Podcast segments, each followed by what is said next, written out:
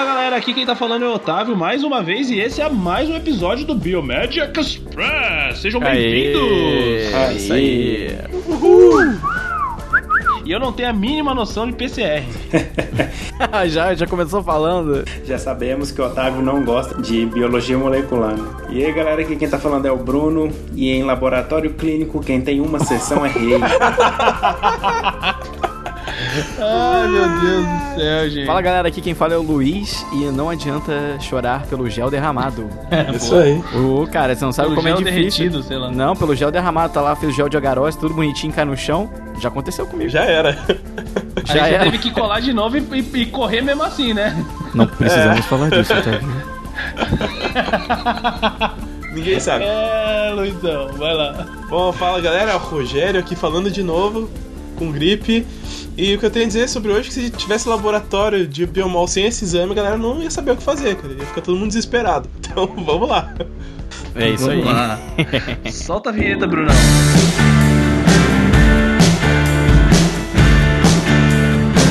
Então, Luiz, você que é o cara de Harvard, você que é o, o Rei da PCR. pica grande das galáxias, não tô brincando, pica das galáxias da PCR, explica pra gente aí. explica pra gente aí, define pra gente, vai Luiz, o que que é? Bom, pessoal, de uma maneira simples e objetiva, né? Você pode ver em vários lugares na internet ou em livros, né? Tem aquela explicação. Basicamente, a PCR você vai pegar um segmento específico do, do, do, do DNA, né? Dentro de um genoma e vai fazer a amplificação dele, né? E Então, é, pode ser pode ser dentro de um, de um gene, na parte dele. ah, também a gente chama de algumas regiões super variáveis, junk DNA, essas coisas, né? E aí, o que que que a gente faz, né, para PCR, a gente então utiliza é, elementos básicos do processo de replicação natural do DNA, né, a gente consegue é, fazer esse processo que ocorre naturalmente in-house, né, no laboratório, e que a gente vai abordar isso tudo aí ao longo do cast, fica calma se você não está entendendo ainda muita coisa, então vamos agora é, falar sobre PCR de um jeito legal, que vocês vão saber e, cara, vocês vão querer fazer PCR agora, vai, vai chegar na cozinha, pegar um balde de gelo, pega, pega o fogão da mãe, põe a panela quente, uma fria, uma quente, uma fria e ó, taca ali. Replica, replica. Banha Maria. Banho Banha Maria Maria. nele. É, banho Maria, velho. Bora. É isso aí, Luiz. Então, bom, assim, se você tá assim como eu, que não entendeu nada do que o Luiz acabou de explicar, a gente vai explicar um pouquinho, começando um pouco pela história. É, bom, pra começar, eu acho que é importante também a gente falar que o PCR que a gente tá falando aqui não é PCR de parada cardiorrespiratória, É, e nem proteína PCR de C proteína proteína reativa, tá? reativa. Verdade, boa. Bom, bom adendo. Bom, então a técnica foi desenvolvida por Syke e Kerry Mullis em, por volta de 1983, principalmente pelo Mullis, né, que é mais considerado. É, e ele percebeu que ele tinha uma ferramenta importante em mãos e tentou publicar os experimentos o mais rápido possível em duas revistas científicas mais importantes do mundo, né? A Science e a Nature, né? E é claro que elas publicaram, né? Não. Não, Elas negaram a não. publicação. Incrível, né? Ah, daí ele ficou meio bravo, mas ele conseguiu publicar numa revista de impacto bem menor que é a Methods of Enzymology, né? E foi lá que saiu a primeira publicação da PCR. E interessante aí essa história, né? Olha só, hein? É, a, a Nature e a Science devem ter ficado de, de, de cabelo em pé, Se né? quando- arrependimento matasse desse editor, hein? Exatamente. O pessoal geralmente tem, se não me engano, outra, outra história assim da ciência que tentaram publicar em um- uma revista boa e aí recusaram, né? Publicou em outra menor e conseguiu. E alguma coisa também de DNA, não lembro o que, que foi agora. Ah, várias descobertas. A descoberta do raio-x também não, não conseguiram publicar na, na época da melhor revista, depois que, que o pessoal começou a acreditar que existia mesmo. É, mas apesar né, desses fracassos, a empresa Perkin Elmer Cetus ela comprou a patente e rendeu uns bons lucros para esses autores, né? Ah, o Mullis ganhou o Prêmio Nobel de Química em 1993 por conta disso. Bom, e hoje a Perkin Elmer repassou os direitos né, da PCR para Roche Molecular Systems e esse e o valor da compra simbólico assim, né, foi só de 300 milhões de reais. Só isso, né? E hoje a Roche, então, Hum, pouca coisa. possui todas as patentes envolvidas no processo da PCR. É, e o, e o, o Mullis, né, ele ganhou talvez esse prêmio Nobel e o reconhecimento geral porque ele conseguiu né, resolver um problema que a gente tem bastante, né, quando a gente fala em análise de ácido nucleico, que é a baixa quantidade na maioria dos tecidos vivos. Então ele consegue pegar Uhum. coisas, é, ele consegue pegar uma baixa quantidade e amplificar isso em grandes quantidades que conseguem ser bem analisadas. Exatamente.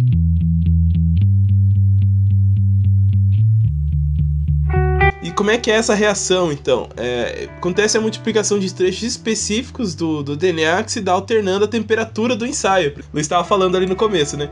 Então você coloca ele em, em frio, calor e tal, para causar, primeiro, a desnaturação das cadeias do DNA genômico. Depois ele faz pro anelamento dos primers usados para delimitar a sequência que vai ser amplificada, né? Então você, conforme o primer, ele consegue selecionar qual parte do DNA vai ser amplificada. E a temperatura ótima para que essa enzima comece a trabalhar e comece a replicar é de 72 graus e depois acontece o reinício desse ciclo. Então, entre vários ciclos, cada vez esfriando, esquentando para a enzima trabalhar, a gente consegue aumentar a quantidade de DNA no final do processo daquela sequência que a gente quer é, multiplicar, né? Basicamente, a gente tem. Até acho que dá pra gente deixar disponível para os ouvintes ah, poderem ver depois no nosso site, na- na- no, no- no post, link Uhum. no post. A imagem a gente vai deixar disponibilizado lá com essa alternância de temperatura para cada ciclo, né? É, o que é fundamental, né? Então, primeiro tem a desnaturação, que é, ocorre lá entre 94 e 96 graus Celsius, né? Onde separa o, a dupla hélice na- na- nessa, nessa temperatura. Aí o anelamento que ocorre entre 37 e 65 graus Celsius, onde os primers se ligam numa região específica do DNA, né?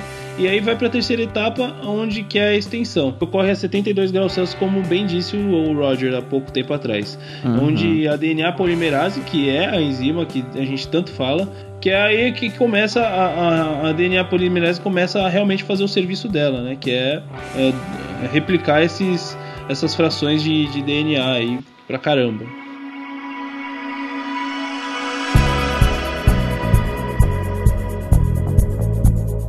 Agora que a gente já sabe que são as temperaturas são parte muito importante do nosso processo para fazer a PCR, e também já sabe que a gente vai usar uma enzima, né, a TAC, mais à frente a gente vai falar sobre ela, mas o que, que a gente precisa para fazer uma PCR? Bom, a primeira coisa que eu aprendi quando eu tinha que fazer PCR era buscar um balde de gelo. Primeira coisa, né, para você manter tudo em temperatura, até para você não iniciar a reação antes de você levar é, para pro, pro seu termociclador, né? Então, o que, que você vai precisar? Vai precisar de um balde com gelo, né, para você colocar todos os tubos, você vai precisar de água, o DNA, o DNA molde, né, que a gente extrai ah, de de DNA e depois ela é convertida para cDNA, né? Ah, A gente vai precisar dos primers, né, que são, são os necessários para a gente começar então o processo de replicação do DNA. A gente vai precisar de um tampão e a gente vai então precisar da DNA polimerase. E Bruno, o que que é essa DNA polimerase, Bruno? É, é a polimerase igual a gente tem no nosso corpo ali, que faz a, aquela parte toda? Como é que é? Bom, Será? na verdade não, né? Graças a essa enzima, TAC DNA polimerase, né? Que hoje em dia é possível fazer a PCR. né? Então ela é uma polimerase é, termoestável. O que, que é isso? Ela aguenta né, a variação de temperaturas, né? Ela é estável a essa variação e é utilizada na PCR e ela foi descoberta, né, foi isolada de uma bactéria chamada termos aquáticos. Por isso que Ó. vem essa abreviação, né? TAC, de termos aquáticos. E é uma bactéria extremófila, ou seja, ela aguenta altas temperaturas e foi encontrada em fontes hidrotermais. Aqueles lugares que tem geyser e Então, tal, né? essa TAC polimerase suporta elevadas temperaturas utilizadas na PCR, né, que é essencial para a reação acontecer, e ela tem uma semivida enzimática de 40 minutos a 94 graus Celsius. Olha só. É, a nossa, a só, nossa DNA polimerase é 37 graus, né? Passou disso já era, não funciona mais nada. Já né? desnaturou, né? Uhum. Então, graças a essa enzima aí que foi teve todo o avanço, né? é, isso aí. É. Exatamente. Então, pra gente fazer a PCR, a gente precisa, além da, da, da enzima, né? A gente precisa dos nucleotídeos, que vão ser a matéria-prima para a síntese das, fi- das filhas lá. Então, a gente precisa de adenina, guanina, citosina, todas aquelas é, aqueles nucleotídeos que eles vão ser então, adicionados pela TAC polimerase complementarmente à fita mãe, que é a qual a gente está duplicando. É. O, e a última coisa que a gente vai usar, né, na nossa reação vai ser o, o cloreto de magnésio, porque também ele é um doador muito estável, né, dos íons de, de magnésio, uh, que são cofatores indispensáveis para a atividade da enzima. Então ele vai ajudar na atividade Ah, da enzima. Precisa disso aí também. Depois de você fazer toda a reação, misturar todos os reagentes, né? Seguir realmente uma. como se fosse fazer um bolo, né? Você vai é, colocar no termociclador. Normalmente tem 96 postos para você colocar o seu MPDOF lá. Ah, depois disso você tem que esperar, esperar eternamente, né? Demora, demora um pouquinho. Ah, assim que ficar pronto, você vai ah, fazer o seu gel de agarose, né? Fazer, também seguir todo o protocolo. Depois você preenche as lacunas do gel, né? Com o material depois ah, pós-termociclado. Vai fazer, vai correr o gel na, eletro, na eletroforese e depois você vai ler os resultados e torcer para que esteja tudo bom, tudo bem, né, na, na, na- no seu resultado, porque um dos maiores problemas na PCR é a contaminação, e a gente vai ver isso quando a gente for olhar as bandas de eletroforese, né, então isso é o tema para outro cast, como analisar, né, bandas de eletroforese. Então, basicamente é isso, assim, é assim que a gente faz a PCR, simplificadamente, né. Beleza. É, isso aí basicamente é um, é um tema para um, um Express, né? Tem, que- tem que ser muito curto, porque tá muito, tá muito em cima aqui do horário já. Mas só, só para explicar pro pessoal, a gente não tem só esse tipo básico de PCR, a gente tem outras técnicas que foram muito aperfeiçoadas para outros tipos de interesse, né? Mas em- basicamente a gente tem o PCR-RT ou RT-PCR, que é utilizado para conhecer a expressão de um gene.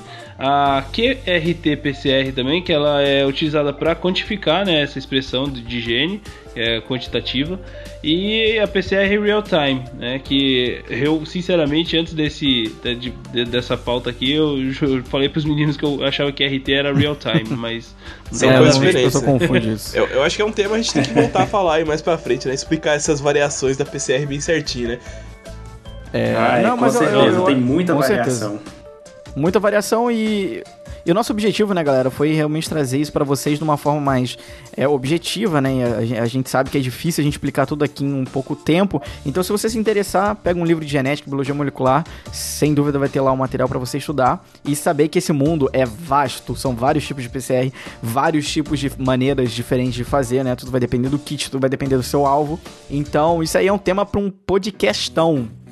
E Otávio, você que é homem do dinheiro, quanto custa mais ou menos uma PCR, ah, né, uma, uma- fazer isso aí no laboratório, para voltado para algo clínico? Qual é a média de preço?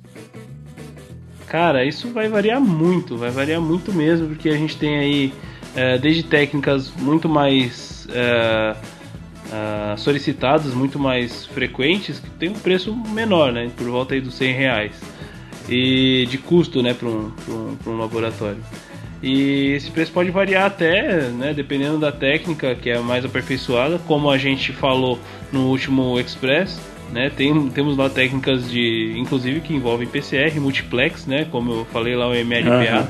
que aí vai custar em- por mais de 5 mil reais, enfim, então é uma técnica apenas, né, então isso vai variar bastante. Depende muito do exame, né? Se é de microbiologia, se é de genética, né? É, tem muita variação, né? Isso também. Às vezes é uma coisa exatamente. muito específica, né? Que só Aham. um laboratório faz, aí ele escolhe o preço que ele quer cobrar, né? Uhum. Exatamente. Certo. Falou, galera, vamos acabar com isso aí que tá acabando o tempo. Acabando, já era o tempo. Falou, galera. Já era, o tempo tchau. já estourou. Até o próximo Valeu, galera. Até a próxima, galera. Falou e até Um mais. abraço, Muito gente. Obrigado pela sua audiência. Não esqueça de dar like, de Tchau, Otávio. de Tchau, curtir no Otávio. Dá Facebook. like, Ai, compartilha, dá Deus. like, dá like, dá like. Dá Padrinho, like. galera, padrinho. Tchau, Tchau. tchau.